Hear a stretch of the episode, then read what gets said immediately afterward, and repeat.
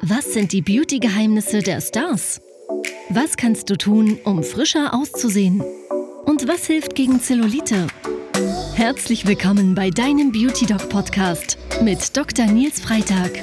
Wenn dich die Themen Schönheit, Ästhetik und Kosmetik auch so faszinieren, bist du hier goldrichtig. Freue dich jede Woche auf frisches Insiderwissen vom Profi. Und jetzt ganz viel Spaß mit deinem Beauty Doc. Herzlich willkommen. Mein Name ist Nils Freitag und wenn ich an Schönheit denke, dann denke ich eigentlich an natürliche Schönheit. Ich denke zum Beispiel an eine Julia Roberts oder an eine Sharon Stone, ja, die scheinbar seit 20 Jahren ja nicht mehr gealtert sind.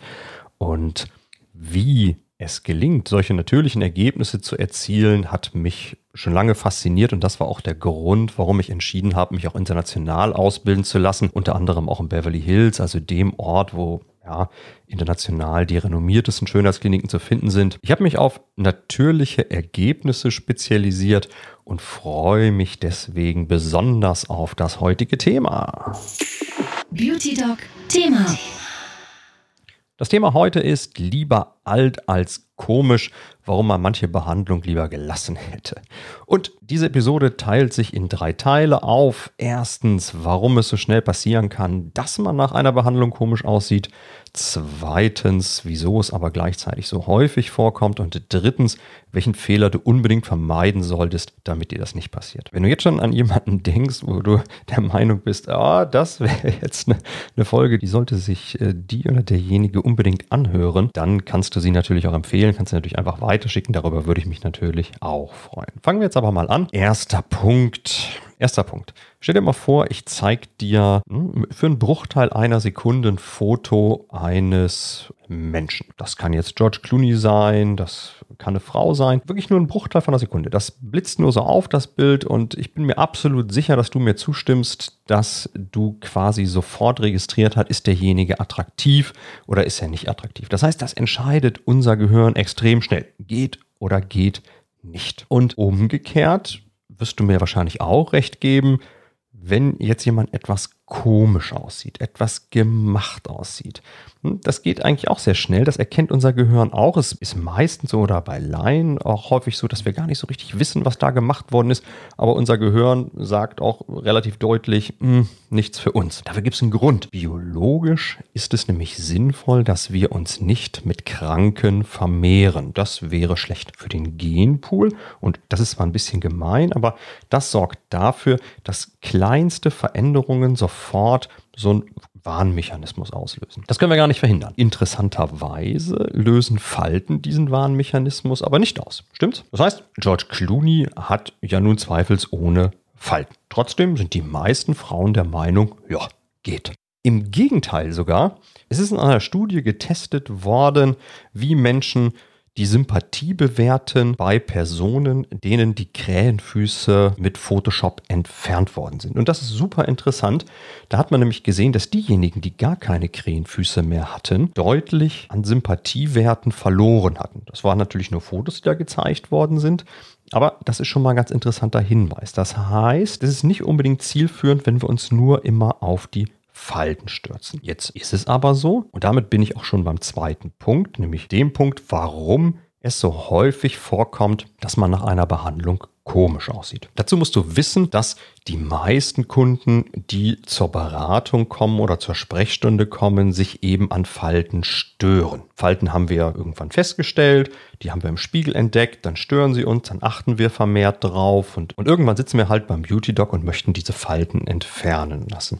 Die meisten haben sich auch bei Google oder YouTube schon so ein bisschen informiert, haben sich vielleicht auch schon Verfahren rausgesucht und hätten dann gerne, dass der Arzt die macht. Das heißt, sie möchten, dass eine konkrete Behandlung die sie sich vorher rausgepickt haben, dann durchgeführt wird. Und jetzt wird es gefährlich, denn wenn der Arzt das jetzt ohne Nachfrage macht, das ist leider extrem häufig, haben wir eine sehr hohe Wahrscheinlichkeit, dass das Ergebnis eben hinterher nicht optimal aussieht oder ganz im Gegenteil sogar unnatürlich aussieht. Schau mal, es ist ja nicht so, dass du nur von vorne gut aussehen möchtest. Natürlich ist es so, dass wir uns immer von vorne im Spiegel betrachten und in der Regel uns auch immer in Ruhe betrachten. Die anderen Menschen sehen dich aber auch schräg, die sehen dich auch seitlich, die sehen dich auch beim Lachen, die sehen dich auch, wenn du böse schaust oder erstaunt schaust und ich glaube, jeder von uns möchte auch von der Seite oder beim Lachen sehr gut aussehen. Das ist aber was, was der Kunde oder was wir bei uns selber eigentlich kaum beurteilen. Dafür braucht der Kunde eben einen Profi, der das kann. Und jetzt darf ich wieder einen Knopf drücken. Der Beauty Doc Tipp. Achte einfach mal selbst drauf, wie sich dein Gesicht auch bei der Mimik verändert und mach auch einfach mal Fotos von der Seite, mach auch Fotos mal schräg und das ist eigentlich ein super Weg, wo du selber dann schon ein viel genaueres Bild davon bekommst, was du eigentlich verbessert haben möchtest. In der Regel ist es nämlich nicht die Falte, sondern in der Regel ist es ein größerer Ausdruck, der uns einfach stört, zum Beispiel Müdigkeit oder dass wir traurig aussehen oder dass wir genervt aussehen, obwohl wir es gar nicht sind. Manchmal hat man natürlich Glück, dann passt das jetzt gerade zufällig, ne? wenn wir jetzt sagen, Mensch, ich störe mich an dieser Falte und ich hätte gerne eine Botox-Behandlung, dann kann es durchaus sein, dass das auch tatsächlich aus professioneller Sicht ein sinnvoller erster Schritt ist. So. Aber das muss eben nicht der Fall sein. Insbesondere bei Unterspritzungen mit Hyaluronsäure. Wenn ich jetzt zum Beispiel an die Nasolabialfalte denke, tja, da ist es häufig wirklich problematisch, weil es eben keinen Sinn macht, einfach so viel Hyaluronsäure ins Tal zu kippen, dass man die Berge nicht mehr sieht. Am Ende sehen wir nämlich häufig wirklich komisch aus und sehen mal ein bisschen aus wie beim Planet der Affen. Ohne jede Nasolabialfalte drückt man eigentlich automatisch im Gehirn des Gegenübers auf den Komisch-Knopf und das wollen wir ja wahrscheinlich nicht. Also das finde ich immer irgendwie ein bisschen putzig. Ich glaube, das gibt es bei einer Autowerkstatt auch nicht, ne? dass die Kunden so kommen und dann sagen, ja Mensch, ich möchte, dass sie dieses Werkzeug nehmen und dass sie mir zum Beispiel die Lambda-Sonde austauschen. Da würde dann auch jeder Kfz-Mechaniker dann fragen, äh, haben sie denn da Ahnung von? und es nicht einfach so machen. Ne? Und ganz, ganz häufig wird das in der Ästhetik aber so gemacht. Ich kann es nicht verstehen und ja, das ist wirklich schade weil ähm, ja, wir damit im Grunde verhindern, dass wir tolle Ergebnisse erzielen, weil der Profi sollte es eigentlich besser wissen. Ja, das ist irgendwie ein Paradoxon. Ne? In der Medizin, in der Ästhetik wird das eben super häufig gemacht. Ne? Der Kunde googelt irgendwas, hat dann den Wunsch, dass das äh, durchgeführt werden soll und der Behandler macht es dann einfach und am Ende wundern sich dann alle, dass die Ergebnisse nicht optimal sind. Also das ist echt schade. Ich meine, klar, ich kann auch verstehen, dass der Kunde enttäuscht ist, wenn er sich vielleicht eine einfache Lösung vorgestellt hat und der Behandler Behandler dann vielleicht darauf eingeht, dass da gewisse alterungsbedingte Veränderungen stattgefunden haben, dass es mit einer einfachen Therapie vielleicht auch gar nicht getan ist, sondern wenn wir eben das Ergebnis frischer auszusehen, jünger auszusehen oder weniger traurig auszusehen haben, dass wir dann eventuell einen Behandlungsplan brauchen, eventuell auch darüber spricht,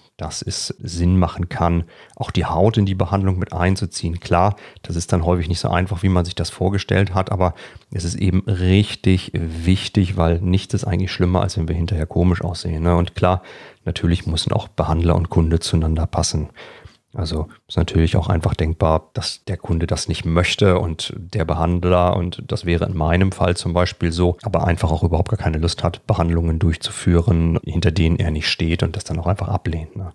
Kommt natürlich auch vor, dass da mal ein Kunde sagt, ja, pff, das finde ich jetzt irgendwie blöd, aber das ist dann auch okay. Es ist nun mal eine ärztliche Behandlung mit Risiken und auch mit Nebenwirkungen. Und da ist eben wichtig, dass man ein gutes Vertrauensverhältnis zueinander hat. Und jetzt sind wir auch schon beim dritten Punkt, nämlich welche Fehler du unbedingt vermeiden solltest, damit dir das nicht passiert. Beauty Dog, Ausrufezeichen.